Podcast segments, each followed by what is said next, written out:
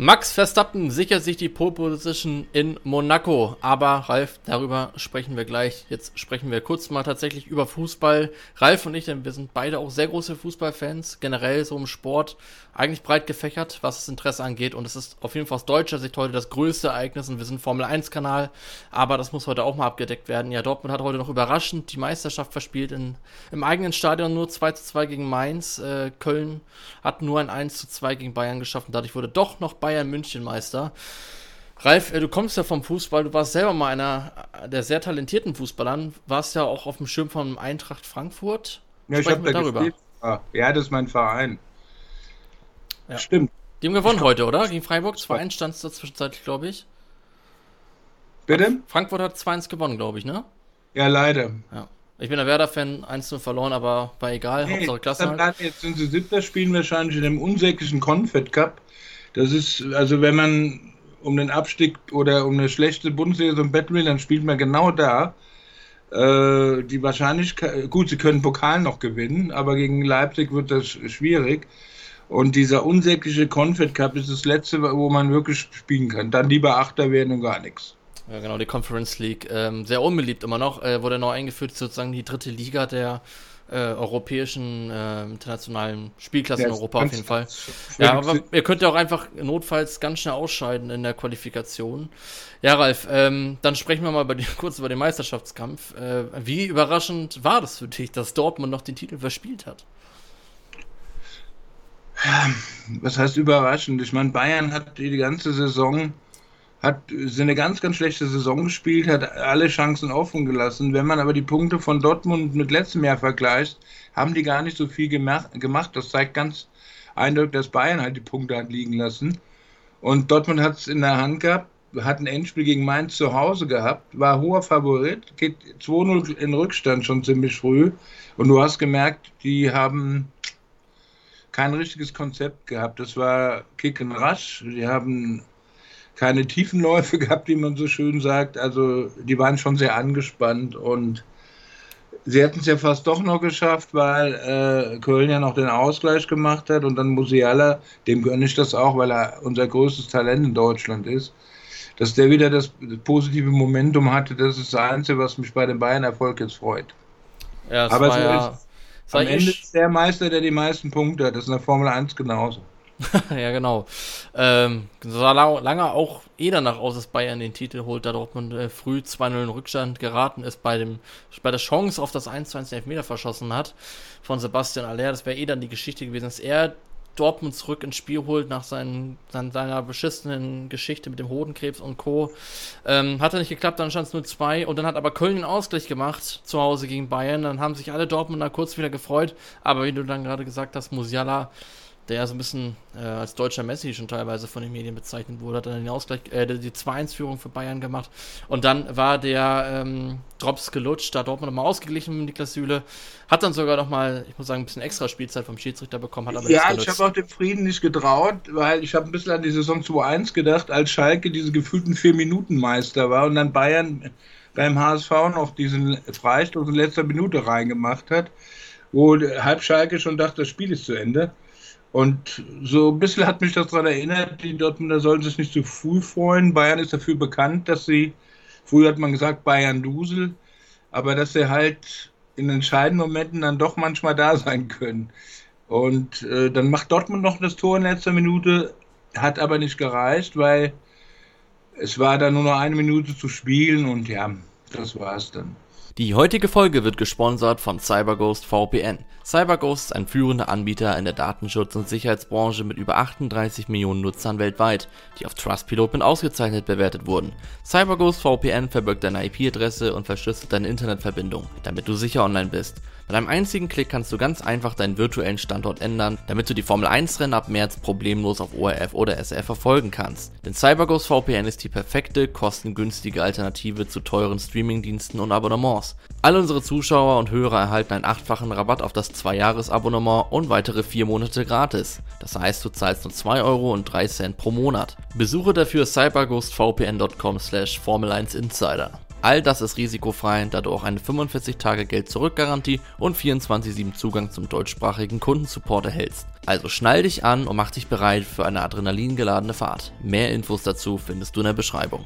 Aus deiner äh, Fußballexpertise heraus, was hat denn Dortmund heute gefehlt, um wirklich den Titel klar zu machen? Ja, was hat Dortmund gefehlt? Ich glaube, die haben einfach nicht die Lockerheit gehabt, die sie hätten haben müssen, was auch schwierig ist, weil natürlich denkst du daran, du musst das Spiel jetzt gewinnen und wenn du gewinnst, bist du Meister. Und du hast gemerkt, ich will nicht sagen, die Beine waren schwer, aber die Beine waren, hatten, hatten nicht das Talent heute, das sie sonst haben, sage ich mal. Also du, du hast gemerkt, die krampfen ein bisschen rum. Äh, das zehrt ja auch an Spielen, an Spielern, wenn die ganze Stadt schon die Meisterschaftsfeier vorbereitet und die erste Meisterschaft seit zehn Jahren, äh, die man gewinnen kann oder anders die Bayern nicht gewinnen kann. Äh, Dortmunder Grundschüler kennen ja gar keinen anderen Meister als den FC Bayern, wenn sie sieben, acht, neun Jahre alt sind. Ich glaube, das alles war einfach zu viel für die Köpfe. Das kann man nicht leicht und einfach sagen, aber gegen Mainz musst du gewinnen. Und vor allem in, der Situation und vor allen Dingen auch, weil Mainz ja die letzten vier Spieltage jetzt ziemlich äh, negative Erlebnisse hatte. Also, keine Ahnung. Gut, Tuchel ist der große Förderer von Svensson, ein Mainzer Trainer gewesen, aber das spielt natürlich am Ende nur eine Rolle für Journalisten oder für uns, um zu sagen, oh, schau mal. Aber entscheidend ist, was auf dem Platz passiert. Und da ist einfach zu wenig passiert. Nicht, dass Bayern jetzt so super in Köln gewonnen äh, gespielt hat, aber sie waren halt souverän genug, das Ding nach Hause zu fahren. Ist halt so. Auf jeden Fall. Ja, du hast es schon äh, gesagt, die, der mentale Druck zu Hause 14, ja, 16 Spiele, Haller, 14 gewonnen. Richtig, das mit Haller, was du gesagt hast, tut mir richtig weh. Ja. Ich meine, ich kenne ihn aus Frankfurt, super Spieler, der damals hat man ja von der Büffelherde von ihm, Jovic und Rebic geredet. Und, aber er war der entscheidende Mann der drei. Er war der Spielerstärke Neuner, der so ein bisschen wie Lewandowski gespielt hat, aber auch gleichzeitig ein Spielmacher war. Und der war der entscheidende Mann bei den drei. Dass der Karriere macht und, und sich weiterentwickelt, war ganz klar. Und ich mag ihn auch total, wenn man sein Schicksal sieht mit dem Hodenkrebs und dass er eigentlich noch gar nicht richtig fit sein kann, weil er erst in der Rückrunde und einfach ein guter, sympathischer Typ und dass der den Elfmeter überhaupt schießt, die Verantwortung übernimmt, heißt, zeigt ja was über seinen Charakter. Also null Vorwurf. Das ist einfach nur tragisch und schade. Ich glaube auch irgendwie, dass jeder Dortmunder den verschossen hätte. Nach vorne gucken und dann geht es halt weiter. Mund abwischen und weiter. Das Schöne am Fußball ist, sie müssen kein neues Auto bauen, das jetzt irgendein Konzept hat, was sie noch nicht kennen und, und müssen viel schneller sein und Red Bull jetzt hinterherjagen, sondern sie wissen, Bayern ist verwundbar. Sie wissen, wenn sie sich noch ein bisschen steigern könnten, sie es wirklich mal schaffen und das, das muss man jetzt positiv mitnehmen. Ja, definitiv. Also, dann beenden wir mal das Kapitel ja. Fußball. Ja, denn in der Formel 1 war eh der gleiche wie immer vorne, muss man schon fast sagen. Verstappen hat sich die Pole gesichert, war natürlich ultra spannend. Äh, drei Minuten vor Q3-Schluss äh, war sogar Ocon auf der Pole, ein Alpin-Pilot, die ja auch aktuell von dem Vorstand sehr in Kritik stehen, aber heute mit einem guten Quali-Ergebnis, ich glaube Ocon am Ende P4. Am Ende war es jedoch Max Verstappen auf Platz 1 vor Fernando Alonso. Ja, da hat eigentlich fast jeder, ähm, der so ein bisschen die Formel 1-Historie liebt, fast mitgefiebert mit Fernando Alonso, der auf 1 lag, ne, dass er die Pole holt. Absolut, ich hätte es ihm auch gegönnt, wobei ich der Meinung bin, die zwei besten Fahrer stehen das erste Mal in dieser Saison in der ersten Startreihe. Also ich, ich bin der Meinung, Verstappen auf der einen Seite als junger Weltmeister, Doppelweltmeister, der immer mehr zeigt, dass er zu den ganz, ganz Großen schon gehört.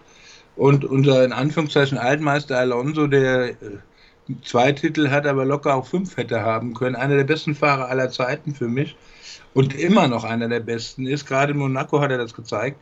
Also rein vom Sportlichen her stehen da zwei begnadete Fahrer in der ersten Startreihe und das ist schon gut so. Auf jeden Fall. Ja, ähm, dann haben wir noch auf jeden Fall die Ferrari dahinter. Ähm, was könnte da gehen? Also generell, wie siehst du die Situation morgen? Wer kann da ich das Rennen Ferrari im Training sogar ein bisschen stärker eingeschätzt. Also die Prognosen waren ganz okay, die wir gemacht haben, auch dass Alonso stark sein wird, aber Verstappen nicht unterschätzt werden darf von Red Bull. Ich meine, der letzte Sektor, der war ja Wahnsinn. Er war ja zwei, fast drei Zehntel hinten oder zwei Zehntel und im letzten Sektor holt er die nochmal raus. Das zeigt, was der Red Bull für eine Traktion haben muss und auch die Reifen noch mal im entscheidenden Moment auf den Punkt bringt. Aber ähm, Ferrari hätte ich ein bisschen stärker eingeschätzt. Leclerc hat sich schwerer getan, als ich dachte. Im Qualifying hat er dann Seins gebügelt, aber vorher sah es immer ein bisschen anders aus. Äh, Alpine, muss ich sagen, hatte ich nicht auf der Rechnung so. Dass McLaren relativ stark war, haben wir ja gesagt. Und Mercedes, ja gut. Ob das Update jetzt wirklich viel, viel besser ist, werden wir in Barcelona sehen. Das kann man in Monaco halt noch nicht so beurteilen. Hamilton hat sich erstaunlich schwer getan heute. Weil gestern dachte man, er hat Russell sehr im Griff, aber Russell, muss ich sagen, Hut ab, hat es ganz analytisch gemacht, hat anscheinend aus seinen Schwächen gelernt gestern und, und äh, alles auf den Punkt gebracht, beziehungsweise auf den Asphalt in dem Moment. Also, Platz, Platz 6 und 8 ist jetzt nicht für Mercedes toll, aber ob das neue Auto, ich nenne das jetzt mal neues Auto, das Auto mit einem neuen Konzept wirklich funktioniert, das wird in Barcelona viel mehr sehen. Am Ende waren es dreieinhalb Zehntel, die gefehlt haben. Monaco ist das eigentlich natürlich schon wieder fast eine Welt. Alonso übrigens äh, eine knappe Zehntel hinter Verstappen, der das, wie du schon erwähnt hast, im letzten Sektor alles rausgeholt hat. Aber wirklich auch schön aus den Onboards erkennen können, dass der Alonso, dass das Auto sehr gewackelt hat äh, oder aufgesetzt hat im letzten Sektor. Und dadurch hat Verstappen dann nochmal ein bisschen Zeit gut gemacht. Ja, ähm, dann sprechen wir nochmal auf jeden Fall über unseren deutschen Piloten. Nico Hülkenberg auf Rang 18 Q1 ausgeschieden, knapp hinter Magnussen. Die waren eh das ganze Wochenende ganz nah beieinander, aber am Ende waren es 9000 die die beiden unterschieden haben, mit dem Vorteil für Magnussen. Also da können wir morgen auf gar keine Punkte hoffen, oder? Wenn es nicht regnet und das komplette Nein, Chaos äh, ausbricht. Der Haas war einfach das schlechteste Auto jetzt in Monaco. Und äh, befürchte, ja, sie werden auch wieder bessere Strecken haben, aber das haben wir die ganze Zeit gesagt. Die Punkte müssen sie äh, eher am Anfang machen. Weil die werden nicht besser, äh, in der Relation nicht besser werden, als die anderen besser werden, sondern eher äh, verlieren, behaupte ich mal. Ich lasse mich gerne des Besseren belehren, aber ich denke, so wird es sein. Ja, kann äh, auf jeden Fall so sein. Wie gesagt, wenn der Regen morgen einsetzt, Hülkenberg, aber wie du auch schon gesagt hast, viele andere auch stark im Regen unterwegs. Hülkenberg muss man aber auch auf jeden Fall hervorheben. Ja, die Regenwahrscheinlichkeit ist jetzt nicht mehr so groß, wie sie noch vor fünf, sechs Tagen prognostiziert das stimmt, wurde. Ja. Also, ja, aktuell soll es am Mittag regnen, aber wie gesagt, es kann ja, sich ändern und ja. Gut, im Mittelmeer kann das Wetter schnell ändern. Ich war oft genug in Monaco. Entscheidend ist, wenn wenn man morgen, morgens auf die Felsen guckt, die über Monaco ragen, wenn da Wolken hängen, dann wird es kritisch. Ansonsten, glaube ich, regnet es nicht.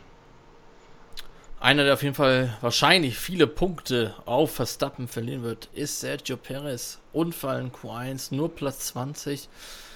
Ja, was war da los? Das ist nach Australien der nächste Fauxpas beim Mexikaner.